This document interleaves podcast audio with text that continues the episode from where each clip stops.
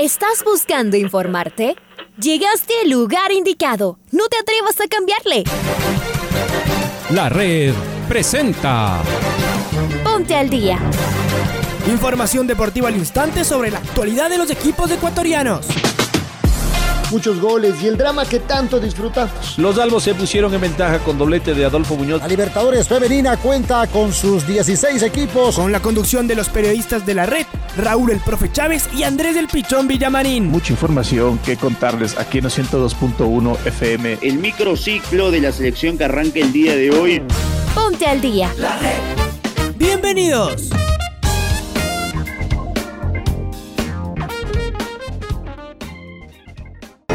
Amigos, amigas, hola, hola, ¿qué tal? ¿Cómo les va? ¿Cómo están? Tengan ustedes un cordial y afectuoso saludo. Bienvenidos y bienvenidas. feliz inicio de semana. Lunes 11 de octubre del 2021. No sé si arrancamos del todo felices. En realidad, eh, a nivel futbolero arrancamos con mucha frustración después de lo que fue el resultado de la selección ecuatoriana de fútbol y un traspié por demás doloroso que puede perjudicar el sueño de nuestra cuarta Copa del Mundo. Habrá que irse a jugar la vida el jueves en Barranquilla, pero hay derrotas que duelen y que molestan. Y a mí me da la sensación de que molesta y en serio la forma en la cual Ecuador cayó frente a Venezuela en territorio eh, vino tinto. Le saluda Andrés Vitamarín Espinel, está Leonardo Durán en los controles eh, y como cada mañana Raúl Chávez en la locución. Saludo contigo Raúl, bienvenido. ¿Qué tal Andrés? ¿Qué tal amigos, amigas? Bienvenidas, bienvenidos. Fuerte abrazo para todos. Excelente inicio de semana en este lunes 11 de octubre. Arrancamos aquí el Noticiero del Día en su primera edición de inmediato con los titulares. La selección ecuatoriana de fútbol tropezó en Caracas. Gustavo Faro indicó que la derrota en Venezuela no estaba prevista. La selección argentina, sin despeinarse, goleó en el clásico del Río de la Plata. Bolivia triunfó sobre la hora ante Perú. Chile resucitó ante Paraguay. Colombia y Brasil dividieron puntos en Barranquilla. Francia se proclamó campeón de la Nation League.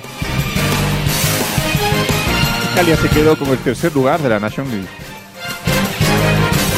Y el Nacional se juega el ascenso este miércoles en Chito, Gijón. Señoras y señoras, es momento de escuchar a Alfonso Lazo Ayala con el día. La selección ecuatoriana de fútbol se dio un duro golpe en Caracas al caer frente a Venezuela por 2 a 1. El planteamiento con tres en el fondo no dio resultado y la verdad es que nos seguimos preguntando qué es exactamente lo que busca el técnico Alfaro. Dio la sensación de que le faltó agresividad, en una plaza donde, y aquí sí hay que decirlo, daba lo mismo perder por un gol que por dos, pero había que salir a buscar el triunfo. Y la verdad es que estuvo tímido. Y eso que la selección encontró un gol casi de la nada, porque no se había acercado al arco rival. El VAR ayudó, un tiro penal y Ener Valencia volvió a marcar. Unos pocos minutos después y un error de todos los defensas, y eso que había tres centrales. Los tres estuvieron involucrados. Y también el cierre tardío del lateral derecho preciado. Para el segundo tiempo, en cambio, Ecuador salió mejor, a tener la pelota, acercarse al área rival, a ser el protagonista. Y también, de repente y de la nada, se encontraron arriba en el marcador los venezolanos. Esta vez el grueso error fue del joven arquero Moisés Ramírez, que había estado bien en el primer tiempo. Un error así, en eliminatorias mundialistas, resulta inadmisible. Pero antes y después de eso, la selección ecuatoriana de fútbol generó varias situaciones. Hubo cuatro clarísimas. Un palo de Robert Arboleda, dos cabezazos fallidos, uno de esos increíble de Michael Estrada y un mano a mano de Ángel Mena que salvó el arquero venezolano. Pero la verdad no había sido un buen partido en una cancha difícil con un rival que nos es siempre incómodo. Brasil empató con Colombia y sigue siendo el líder. Argentina le goleó a Uruguay y es del escolta. Y después venimos nosotros, justamente con los uruguayos. Tenemos un punto más que Colombia, tenemos cuatro más que Paraguay. Perú cayó en Bolivia. Chile, en cambio, se recuperó, hizo 10 puntos. Bolivia tiene 9, será que está en la pelea. Y Venezuela tiene 7. El próximo jueves, fecha completa. Y nos toca visitar la durísima Barranquilla. Bueno, Aquí comienza el trabajo de buscar puntos en condición de visitante, estos que no logramos conseguir en Caracas.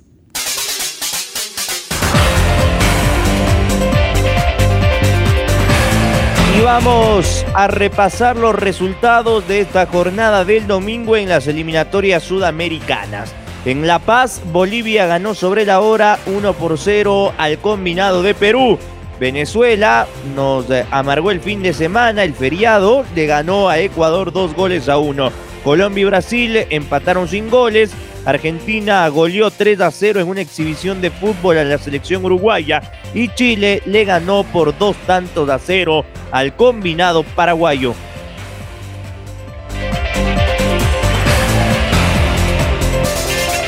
Completada, completada esta fecha, que era la 5 que estaba postergada, la tabla de posiciones está de la siguiente forma. Brasil lidera la tabla con 28 puntos, pero 10 partidos jugados. Argentina también con 10 partidos jugados tiene 22 puntos. Ecuador tiene 16 puntos, es tercero. Uruguay es cuarto con 16 puntos. Quinto Colombia con 15 puntos. Sexto Paraguay con 12 puntos. Séptimo es Perú, tiene 11 unidades. Chile es octavo, tiene 10 puntos. Bolivia noveno con 9 unidades. Y último en la tabla es la selección venezolana, que con el triunfo frente a Ecuador sumó 7 puntos.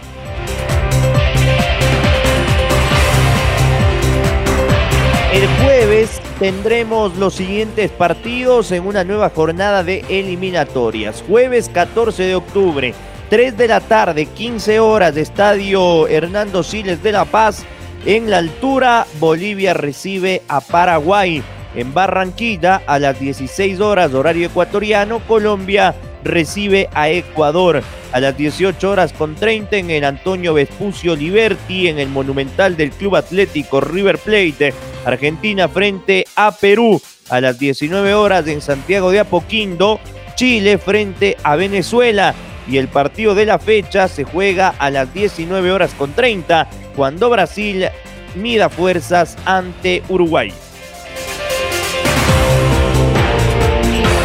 Momento de escuchar al director técnico Gustavo Alfaro, seleccionador de Ecuador, y sus impresiones luego de la derrota, esa dura derrota que sufrió Ecuador ayer en Caracas. Es un resultado que nos puede llegar a complicar y por eso estos puntos que nosotros no, no sacamos aquí hay que sacarlos en condición de visitante porque nosotros hemos perdido puntos de local contra Perú y contra Chile, si bien hemos ganado en, Bolivia, necesitamos puntos también en condición de visitante para recuperar lo que no hemos sacado de local. La línea de tres estaba más que nada para controlar las, las velocidades de contragolpe que tenía Venezuela por la manera en que atacaban, tal es así que a Venezuela le costó muchísimo progresar eh, en el campo porque nosotros controlábamos bien los dos delanteros que tenían eh, en función de ataque. Eh, creo que íbamos ganando el partido y fallamos ahí en una definición en una pelota cruzada. Y en el momento que íbamos a, meter los cambios para buscar el partido, porque entendíamos que iba a ser un partido largo, porque el segundo tiempo fue lo que pasó, el partido se partía, se abría.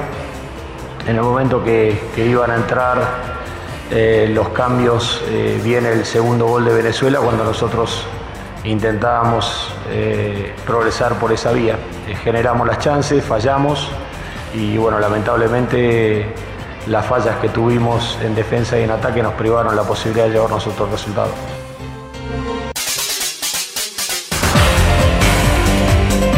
Las palabras de Gustavo Alfaro, el técnico de la selección ecuatoriana de fútbol. Vamos a escuchar a Ángel Mena, el hombre de León de Guanajuato y de la tricolor nacional, que al igual que la mayoría de sus compañeros no tuvo una buena presentación en Caracas. Esto es lo que dijo Ángel Mena. Primero yo creo que tuvimos por ahí una desconcentración en los minutos finales del primer tiempo que bueno, nos cuesta el empate. Y en el segundo tiempo una jugada desafortunada que, bueno, que, nos convierten también. Y yo creo que fue la tónica del partido donde ellos por ahí no, no generaron quizás tanto peligro. Eh, nosotros tuvimos eh, opciones, no convertimos y, bueno, eh, el partido fue a favor de ellos. Tratamos de, acoplarnos en las cosas que nos pide Gustavo. El día de hoy por momentos se, se, tuvo conexiones buenas, pero sabemos que, que no, nos falta todavía por ahí entendernos más cuando nos, nos toca arrancar juntos, así que, bueno, esperemos que con el pasar de los partidos sigamos en esa sintonía y, ir agarrando más, más ritmo, más conexiones, conocernos más para, para el bien de la, de la selección.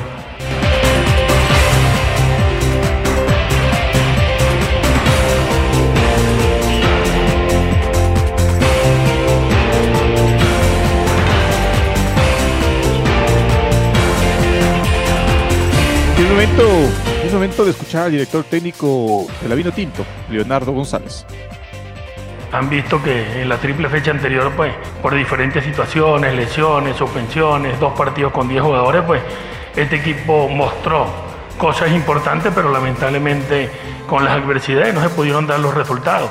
Vinimos a esta triple fecha nuevamente, hicimos un partido muy correcto contra Brasil, 70 minutos, por ahí los últimos minutos desatenciones, una pelota parada, algunos descontroles en, en momentos finales, más cuatro cambios obligados, pues no nos dejaron hacer eh, el trabajo como era, pero hoy, gracias a Dios, no hubo lesiones, todos los cambios fueron administrados y manejados para sostener un resultado que, que era importante para nosotros. Y bueno, felices, pero yo en lo personal, como lo dije anteriormente, venimos haciendo buenos partidos, el resultado en algún momento tenía que llegar y en buena hora que llegó hoy ante un rival que venía muy bien y para mí como uno de los mejores técnicos de, Sudamérica.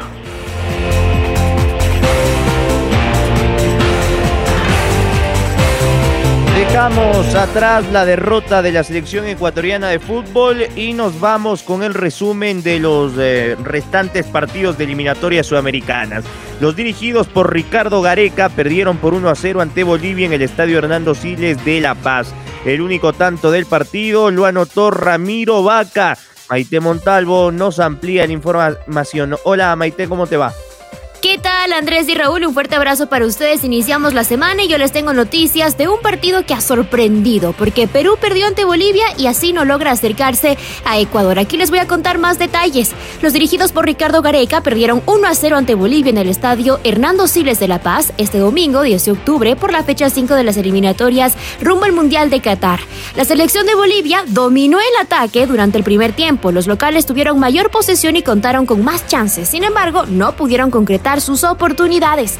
Por su parte, Perú fue más efectivo con sus disparos, pero se topó con las paradas del portero Carlos Lampe. El partido se fue al entretiempo sin goles. Ya en la segunda parte, Bolivia se quedó con 10 hombres en el minuto 75 por la expulsión de Henry Vaca. Los locales los dejaron afectar por ese hecho y obtuvieron el gol de la victoria al minuto 82 gracias al disparo de Ramiro Vaca.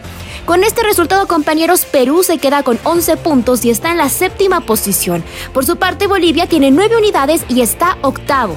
La siguiente fecha hay que tenerle mucha atención porque se va a disputar el próximo 14 de octubre, este jueves. El conjunto peruano tiene que visitar Argentina a las 18 horas con 30 hora de Ecuador, mientras que los bolivianos tienen que recibir a Paraguay a las 3 de la tarde, 15 horas. Con este resultado, Perú comienza a dejar atrás esas aspiraciones de ir a un mundial en el próximo año, que es el Mundial de Qatar 2022. Voy con ustedes, compañeros, con muchas más novedades.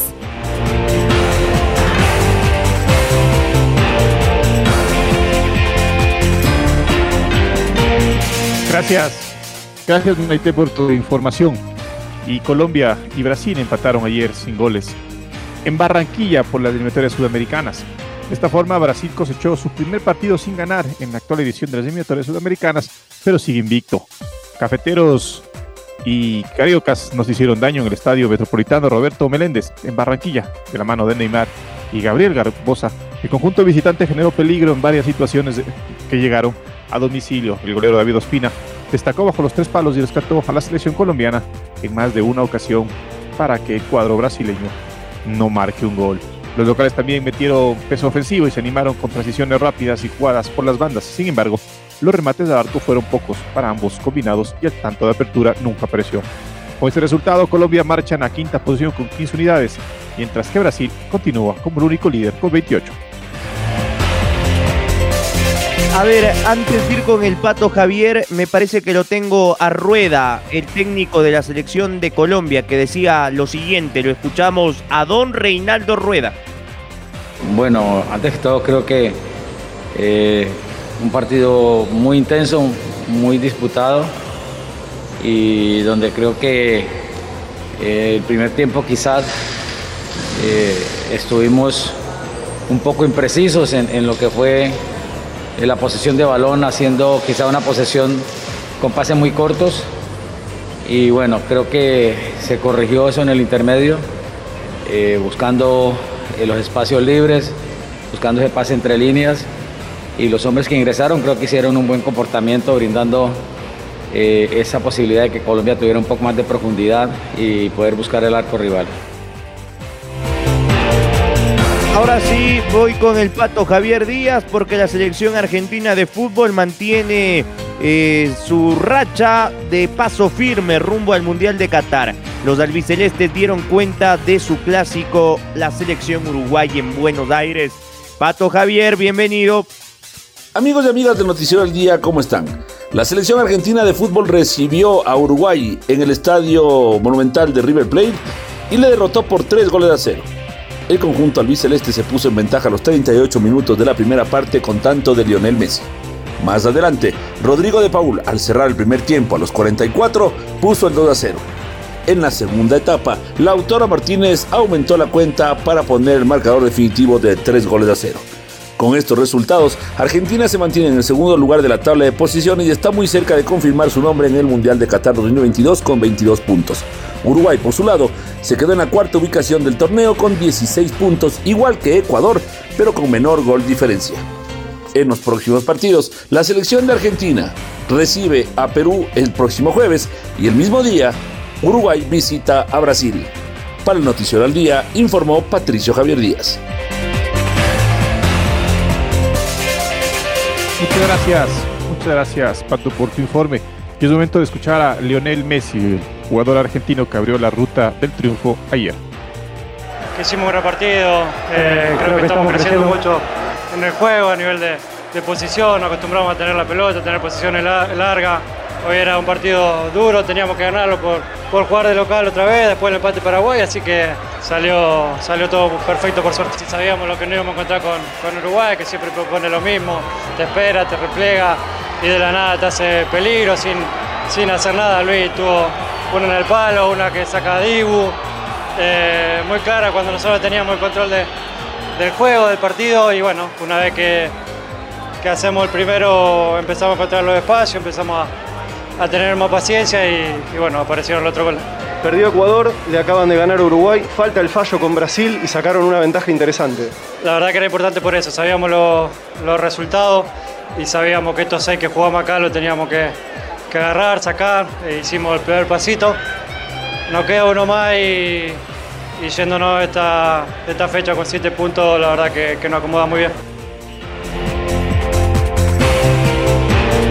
En el estadio Santiago de Apoquindo, en Santiago de Chile, el combinado del país de la estrella solitaria ganó dos goles por cero a Paraguay en un primer tiempo donde el arquero albirrojo fue la gran figura, Anthony Silva sacó una pelota del ángulo imposible tras un cabezazo de Paulo Díaz.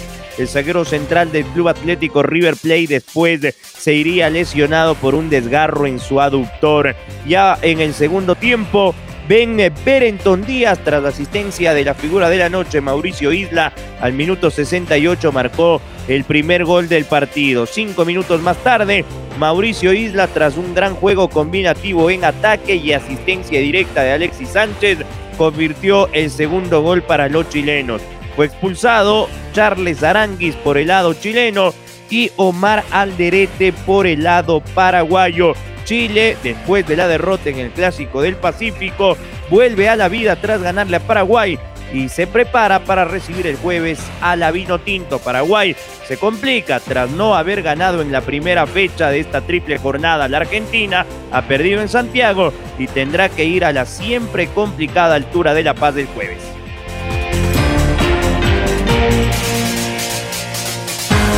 Cerramos el capítulo de eliminatorias sudamericanas para hablar de la, de la UEFA Nations League. Que con anotaciones de Benzema y Mbappé, la selección francesa le dio la vuelta a un resultado adverso ante España y se coronó campeona de la segunda edición de este torneo. En un partido que fue polémico, sobre todo porque el segundo gol de Kylian Mbappé llegó en una clara posición fuera de juego que ni el juez de línea ni el árbitro, peor aún el VAR, lograron identificar. Escuchemos a Luis Enrique, el técnico de la selección española, y sus declaraciones. Si analizo un poco el partido, los primeros 10 minutos nos han costado, es evidente, y ellos eh, creo que han hecho uno de sus mejores partidos a nivel defensivo, presionándonos alto, intentando generarnos problemas. La siguiente media hora de la primera parte es la media hora que habíamos planteado y que habíamos pensado que iba a suceder y en la segunda parte todo está relativamente controlado, sabiendo que siempre tienes eh, las circunstancias de las transiciones.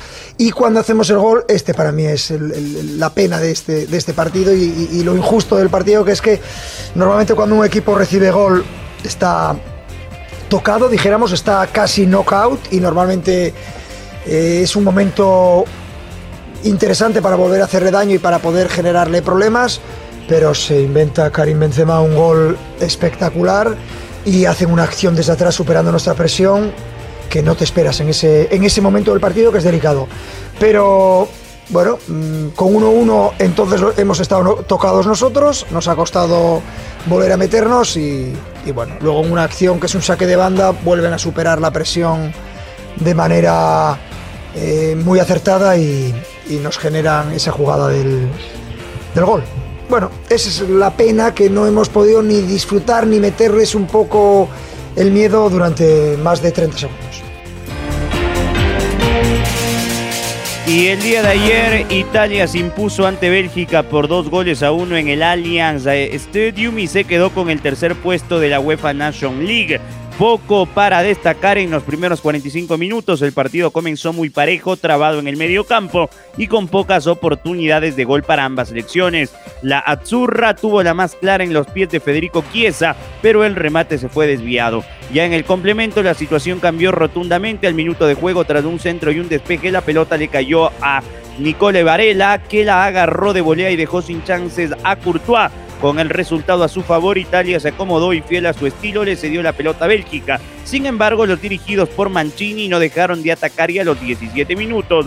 Nuevamente Chiesa se fabricó un penal que luego Berardi cambió por gol. A partir de ahí, los belgas intentaron descontar en todo momento, tuvieron sus chances, pero recién a los 41 minutos, con un contragolpe iniciado por Courtois, seguido por De Bruyne, quien ingresó desde el banco de suplentes y terminó con eh, Kitty Libre, que se puso en partido aunque no fue suficiente, e Italia se quedó con el triunfo y con el tercer lugar. 6 de la mañana con 30 minutos, nos despedimos, se viene la primera luz de la red.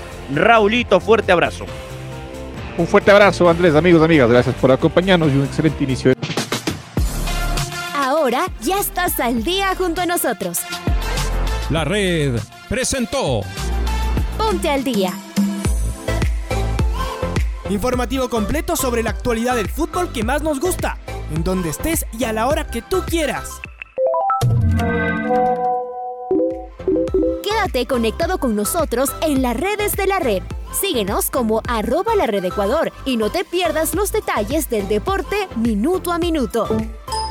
Escúchanos en vivo en TuneIn y en los 102.1 FM en Quito. ¡Te esperamos!